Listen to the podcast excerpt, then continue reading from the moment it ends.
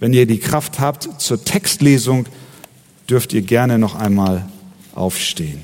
2. Mose 5. Danach gingen Mose und Aaron hinein und sagten zu dem Pharao, so spricht der Herr, der Gott Israels, lass mein Volk ziehen, damit es mir in der Wüste ein Fest hält.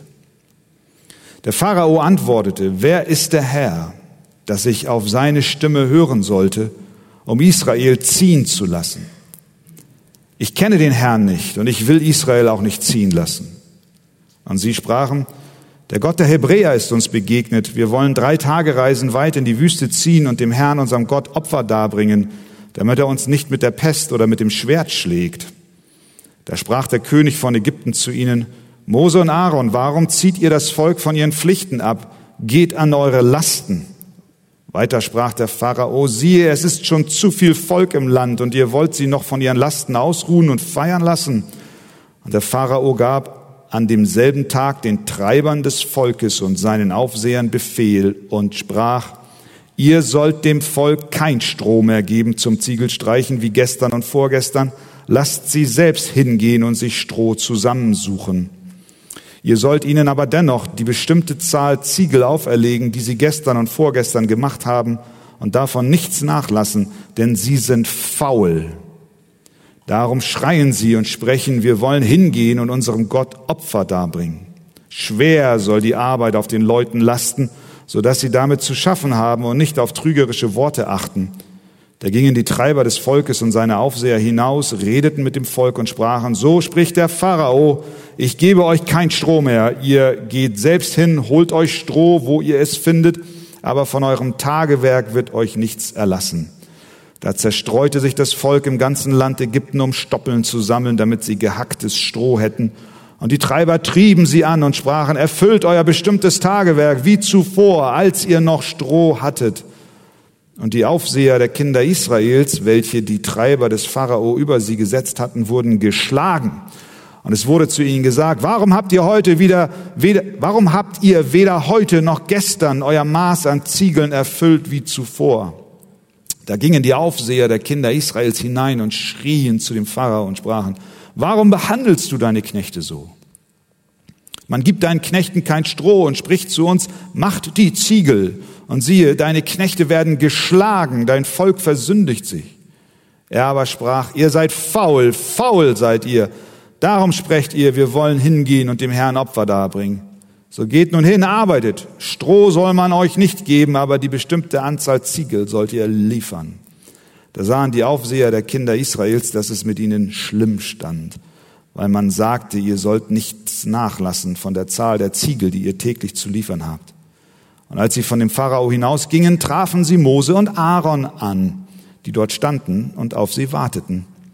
Da sprachen sie zu ihnen, der Herr sehe auf euch und richte es, dass ihr uns verhasst gemacht habt vor dem Pharao und seinen Knechten und ihnen das Schwert in die Hand gegeben habt, um uns zu töten. Da wandte sich Mose an den Herrn und sprach, Herr, warum lässt du dein Volk so schlecht behandeln? Warum hast du mich hergesandt?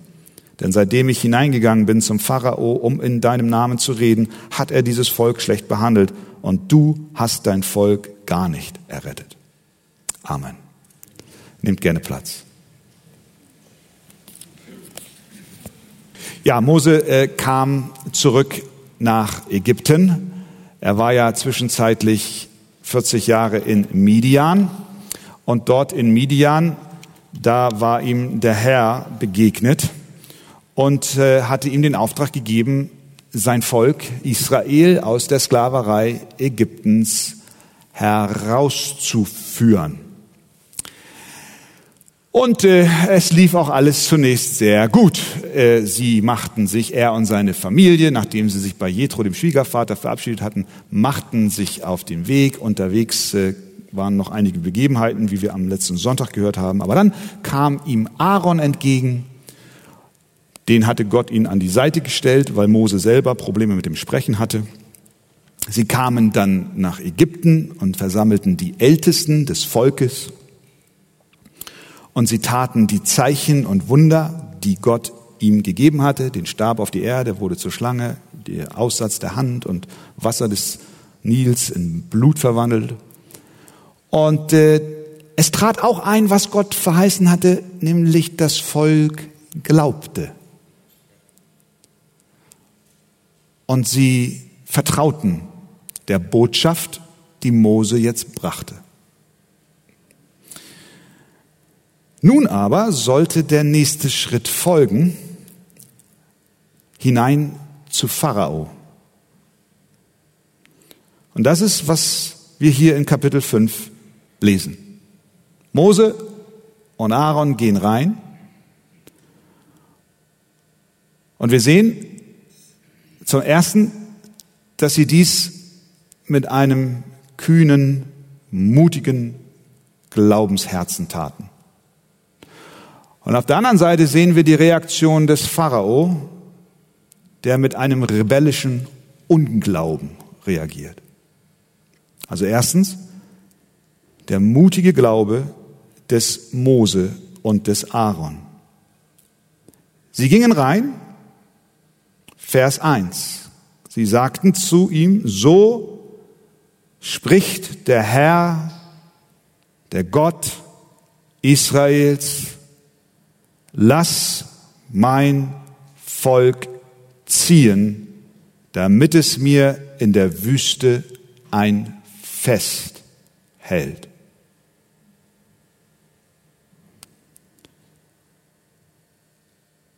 Die Macht der Worte wird hier deutlich.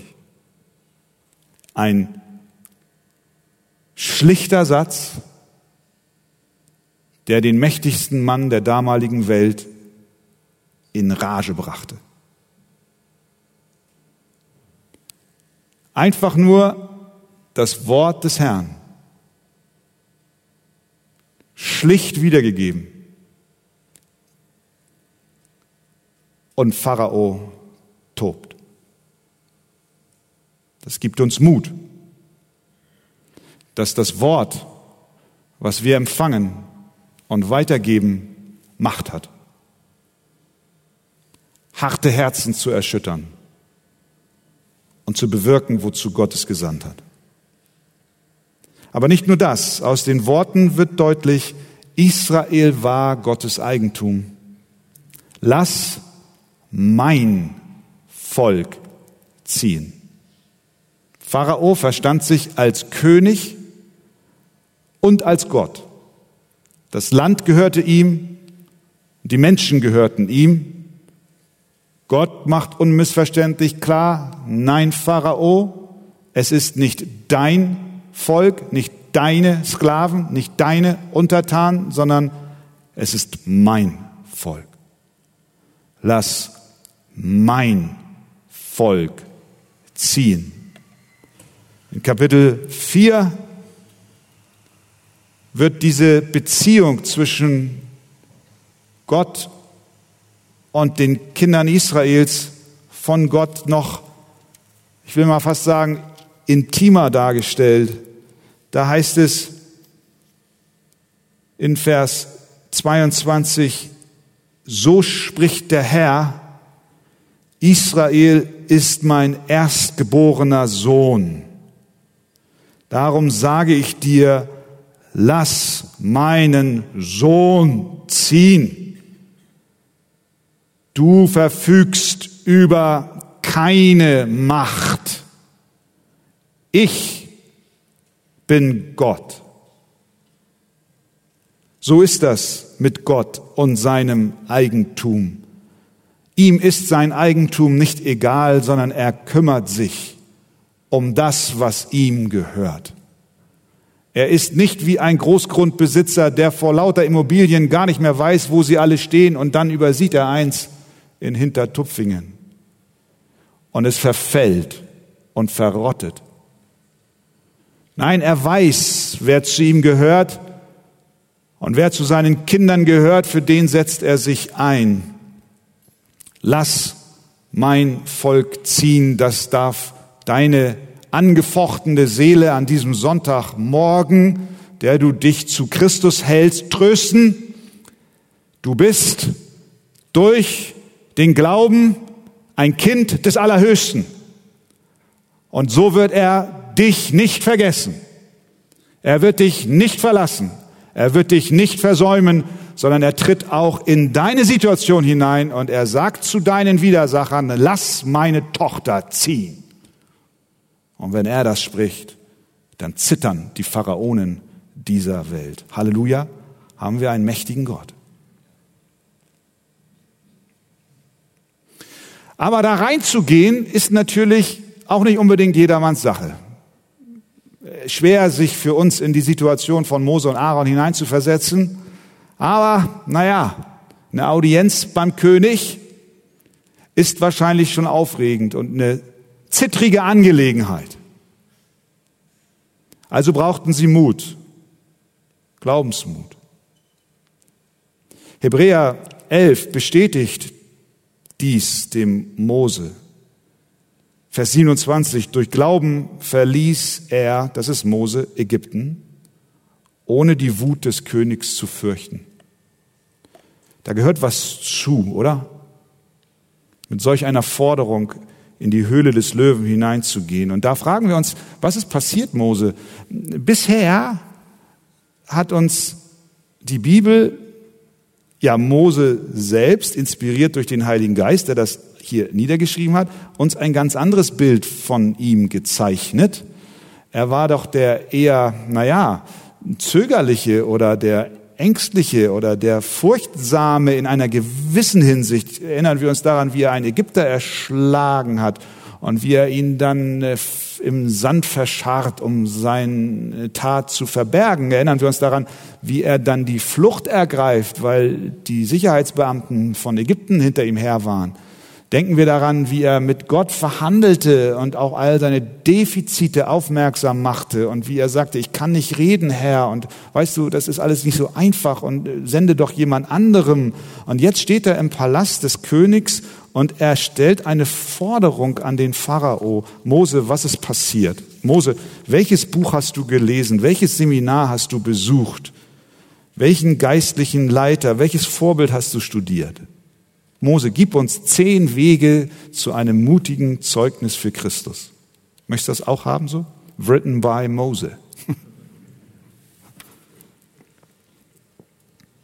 Antwort? Er hatte eine Begegnung mit dem lebendigen Gott. Das ist die Antwort. Vers 3. Da steht's. Und sie sprachen, der Gott der Hebräer ist uns begegnet. Der lebendige Gott ist die Ursache dieser Veränderung. Dieser lebendige Gott, der sich Mose offenbarte, in dem Busch, der brannte und brannte, aber nicht verbrannte. Der lebendige Gott, dessen Stimme Mose in der Wüste hörte. Der lebendige Gott, der ihm den Auftrag gab, von dem er die Zeichen sah, auf den er anfangs noch zögernd, wankend reagierte und auch in die Verhandlung eintrat, aber am Ende doch aufgrund dieser Gottesbegegnung diesem lebendigen Gott glaubte. Das war der Schlüssel für diesen Schritt des Glaubens hinein in die Höhle des Löwen. Jesu Jünger ging es ähnlich. Wir erinnern uns daran, wie ängstlich sie waren, nachdem Christus gekreuzigt war, wie sie sich verrammelten in irgendeinem Raum, um nicht entdeckt zu werden. Aber dann, als der Auferstandene ihnen begegnete und sie mit dem Heiligen Geist erfüllt waren, predigten sie wie nie zuvor und die Leute haben sich gewundert, die Pharisäer und Schriftgelehrten, Apostelgeschichte 4, 13, als sie aber die Freimütigkeit von Petrus und Johannes sahen und erfuhren, dass sie ungelehrte Leute und Laien seien, verwunderten sie sich und sie erkannten, und da ist wieder der Schlüssel, warum sind sie jetzt so mutig? Die waren doch vorher ängstlich. Sie erkannten, dass sie mit Jesus gewesen sind. Sie waren mit Jesus.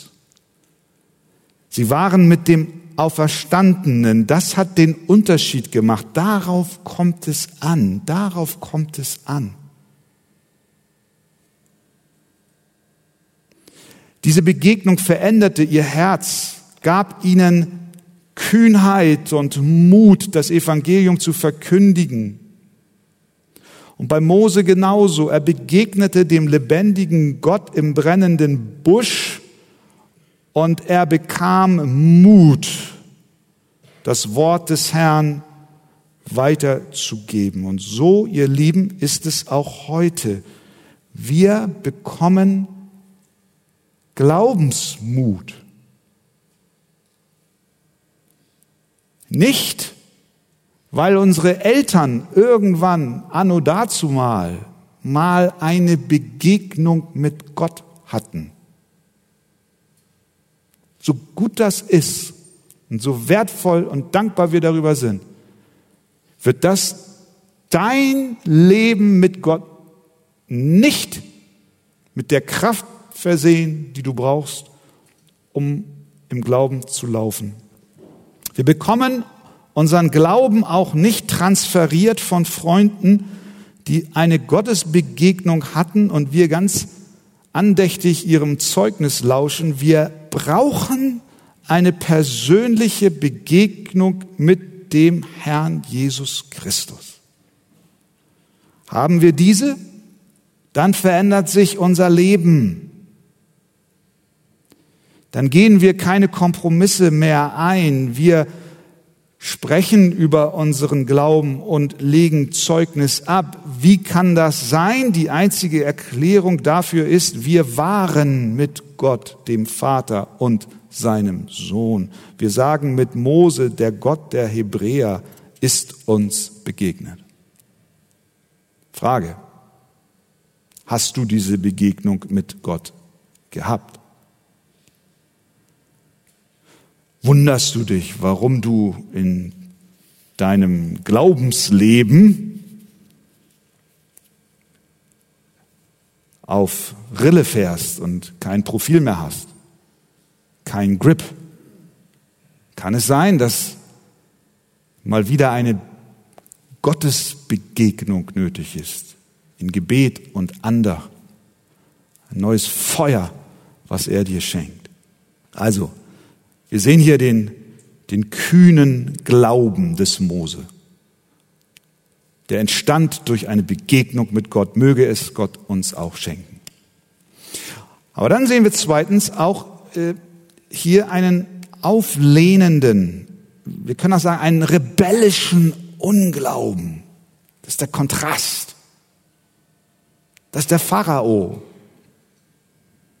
Der antwortet in Vers 2, Wer ist der Herr, dass ich auf seine, dass, dass ich auf seine Stimme hören sollte, um Israel ziehen zu lassen?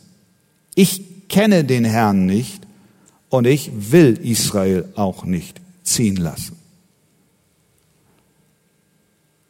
Das ist eine zentrale Frage hier. Wer ist der Herr?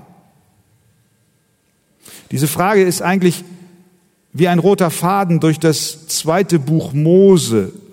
Wir erinnern uns, dass auch Mose selber diese Frage hatte. Wer bist du, Gott? Was soll ich sagen, wenn sie mich fragen, wer hat dich gesandt? Es ist eine Kernfrage nach dem Wesen Gottes. Wer, wer ist der Herr? Wir merken schon, das ist eine Frage, die wir nicht nur Mose oder, oder dem Pharao zuweisen können, sondern es ist gut heute Morgen, wenn du hier bist, und du bist hier, sonst wärst du nicht hier, wenn du dir diese Frage stellst, ehrlich stellst, Wer ist der Herr? Eine entscheidende Frage. Mose und Pharao hatten sie in gewisser Weise, aber sie reagierten auf diese Frage anders. Wir sehen hier drei Facetten dieses ungläubigen Antwortens auf die Frage oder auf die Bitte, das Volk Gottes ziehen zu lassen des Pharao.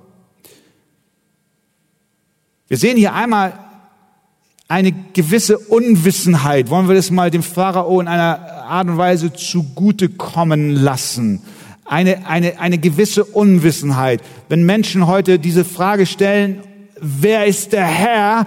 Ja, dann, dann ist es für manch einen schwer zu beantworten, weil er nicht weiß, wo er nach Antworten suchen soll, um diese Frage zu beantworten. Wer ist der Herr?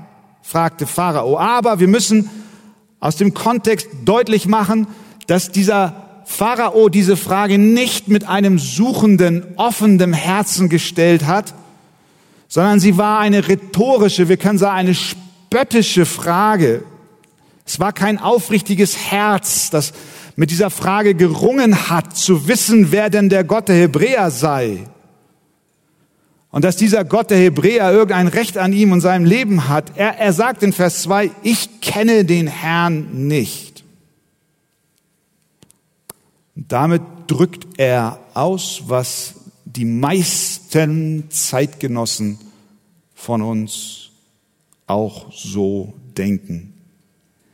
Die Mehrheit, lass mal die Herzensmotivationen mal dahingestellt sein. Ich, ich glaube, die Mehrheit unseres Volkes hat keine Antwort auf die Frage, wer ist der Herr? Wer ist Gott? Was will er? Und viele gehen sofort in die Abwehrhaltung und sagen, was will er? Will er mir sagen, wie ich zu leben habe? Und schon ist diese Verhärtung des Herzens da, die ablehnend gegen eine Autorität ist, die eventuell über einem selbst angeordnet sein könnte.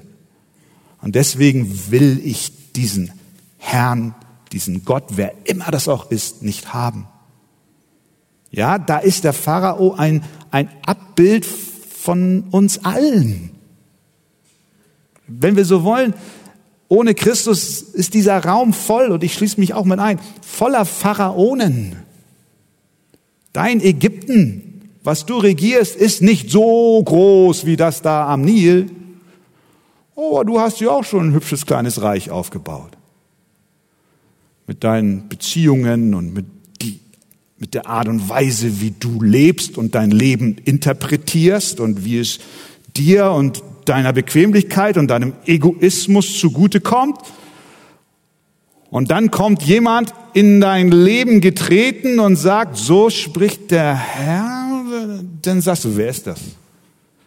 Den will ich nicht haben. Ich will, wie der Pharao, ich will regieren, ich will auf meinem Thron sitzen, ich will mich nicht beugen, sondern ich will selber Herr der Lage sein. Wir wollen sitzen bleiben, selbst bestimmen. Wir nehmen den Platz Gottes ein. Ja, der Pharao verstand sich, ich habe es eingangs gesagt, als König und Gott. Ihm gehörte das ganze Land und auch alle Menschen.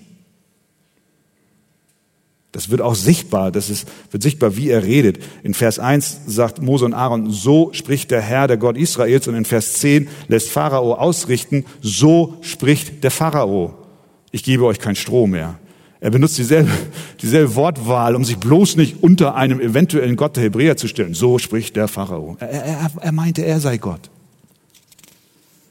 Er nahm den rechtmäßigen Platz Gottes ein.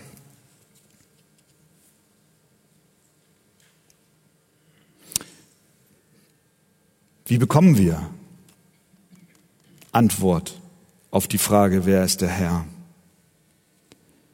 Das Einzige, was Pharao in seiner Unwissenheit hätte helfen können, wäre, dass der Gott des Universums ihm begegnet. Und genauso brauchen auch wir, die wir diese Frage ernst und offen stellen, eine Begegnung mit dem Gott des Universums. Jeder Mensch braucht das. Du auch. Wenn wir nämlich ihn nicht kennenlernen und ihn abweisen, wie Pharao es tat, Weißt du, was dann passiert? Dann, dann bleibst du auf dem Thron deines Lebens sitzen. Dann regierst du da dein Reich weiter.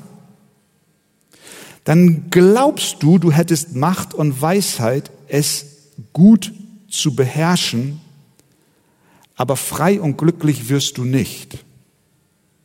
Nein, im Gegenteil, je mehr du Gott ablehnst, desto mehr verhärtet sich dein Herz und desto mehr wird es dir gehen wie die, die der Pharao unterdrückt hat, nämlich das Volk Israel. Du wirst in der Sklaverei deiner eigenen Sünde vergehen und die Last, die auf dir ruht, wird so schwer und unerträglich sein. Und dann wird der Tag kommen, an dem du vor Gott Rechenschaft ablegen musst. Und dann wäre gut, die Frage beantworten zu können, wer ist der Herr? Wie können wir dem Gott der Hebräer? Wie können wir dem Gott Israels, wie können wir dem Gott Abrahams, Isaaks und Jakobs heute begegnen? Nun, hier wird nicht Mose reinkommen und seinen Stab auf die Erde werfen und dann haben wir hier eine Schlange laufen.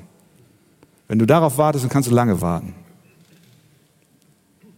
Nein, die gute Nachricht ist, die gute Nachricht ist, dass Gott, der Herr, sich selbst offenbart hat und uns gezeigt hat.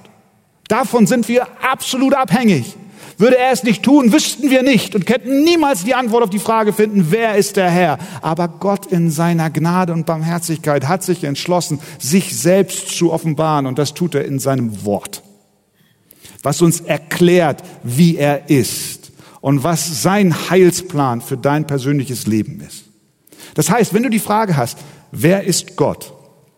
Und sie nicht äh, aus diesem verhärteten Pharaonenherz stellst, sondern so ein bisschen wirklich Interesse mitschwingt. Dann will ich dir Mut machen. Such die Antwort nicht in schlauen Büchern, sondern in diesem Buch, dem Buch aller Bücher. Geh zum Beispiel zu den Psalmen. Lies, lies mal die Psalmen und dann stell dir die Frage, wer ist Gott? Da kriegst du tausend Antworten auf Gottes Charakter. Wir haben es eben gelesen hier bei den, bei den, bei den Jubelpaaren. Er ist gnädig. Er ist barmherzig. Er ist aber auch gerecht und so weiter und so. Du wirst Gottes Wesen kennenlernen. Und dann geh, geh zu den Evangelien. Lies die Evangelien und, und fange an zu verstehen, dass dieser ewige Gott, der kein Anfang und kein Ende hat, seinen einzigen Sohn auf diese Welt gesandt hat, um dich von deinem größten Problem, was du hast, zu befreien, nämlich die Schuld, die du auf dich geladen hast durch deine Übertretungen der Gebote Gottes. Dann siehst du plötzlich, wie der Vater aus Liebe und Barmherzigkeit seinen einzigen Sohn sandte und ihn hat opfern lassen, damit dieser unsere Sünde und Schuld trägt. Und dann wirst du die Frage beantworten können, immer und immer mehr, wahrscheinlich nie in seiner Gänze. Dafür brauchen wir die ganze Ewigkeit. Wer ist Gott? Es ist der Gott, der seinen Sohn, der seinen Sohn sandte und der seinen Sohn am Kreuz sandte, der für unsere Schuld gestorben ist. Komm in die Gemeinde. Höre Unterweisungen aus der Schrift. Und Gott wird sich auch dir offenbaren. Also da ist eine Komponente von Unwissenheit. Aber dann ist da auch bei dem Unglauben des Pharao und auch bei manchen Zeitgenossen auch eine Komponente der Rebellion. Vers 2. Wer ist der Herr, dass ich auf seine Stimme hören sollte? Sehe ich gar nicht ein. Er sagt, er kennt kein Gott.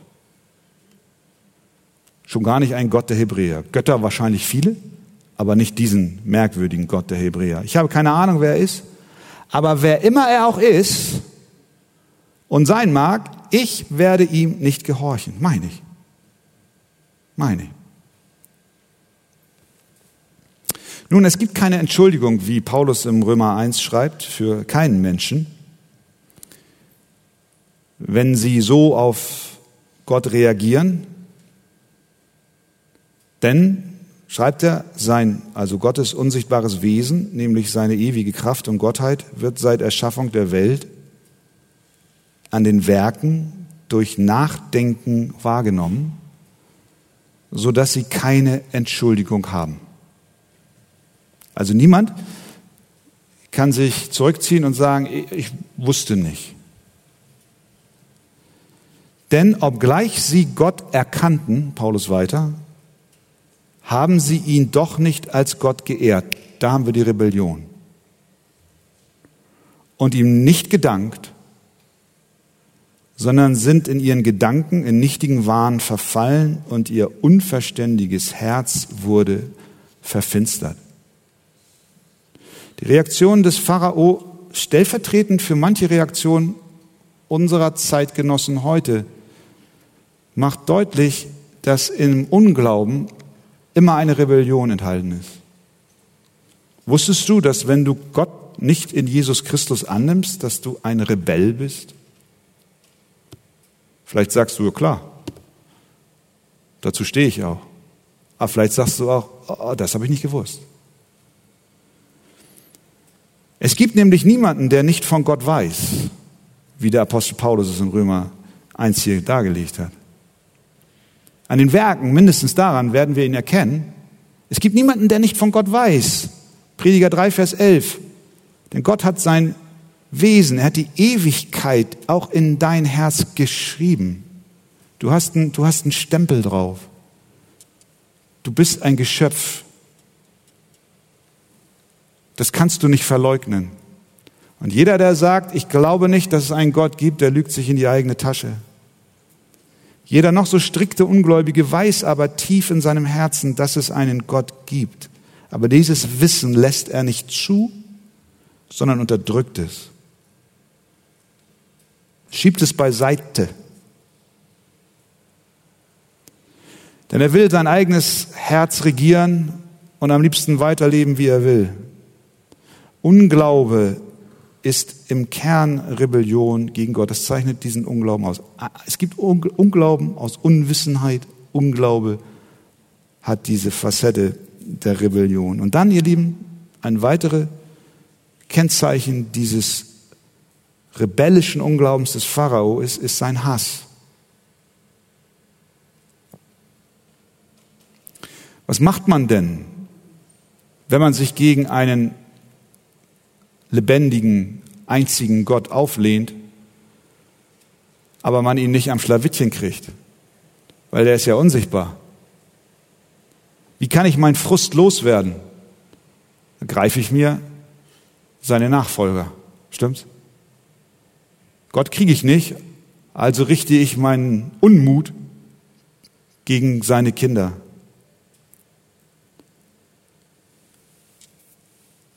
Saul tat es ähnlich.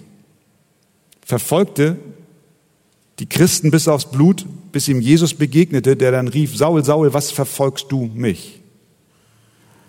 Das heißt, die Verfolgung der ersten Christen war im Grunde genommen gegen Christus selbst gerichtet.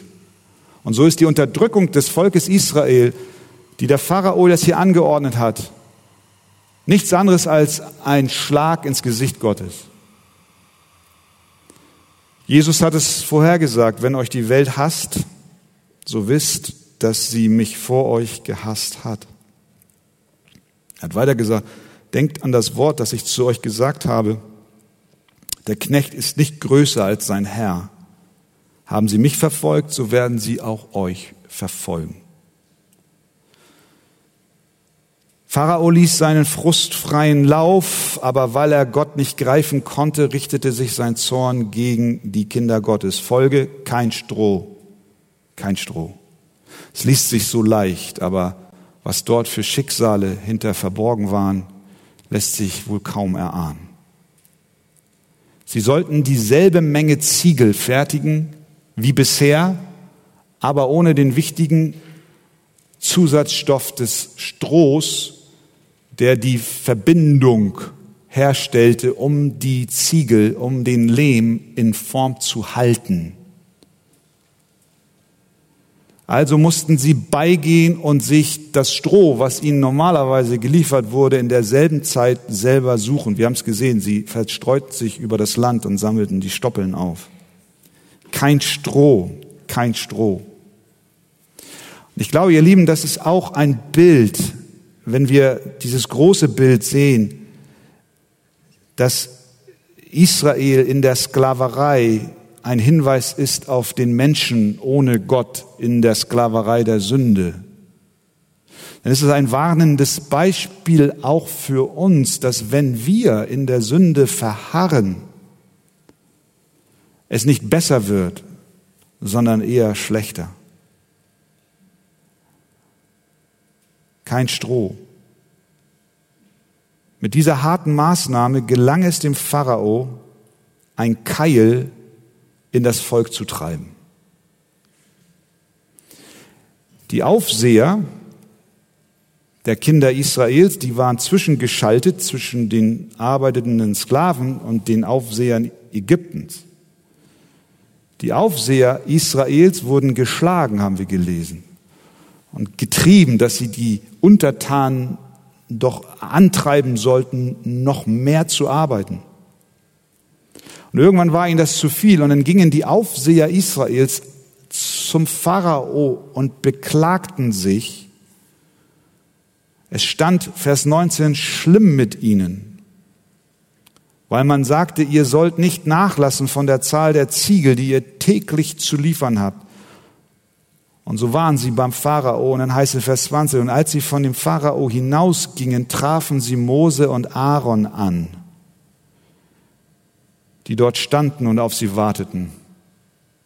In deren Haut möchte ich nicht gesteckt haben.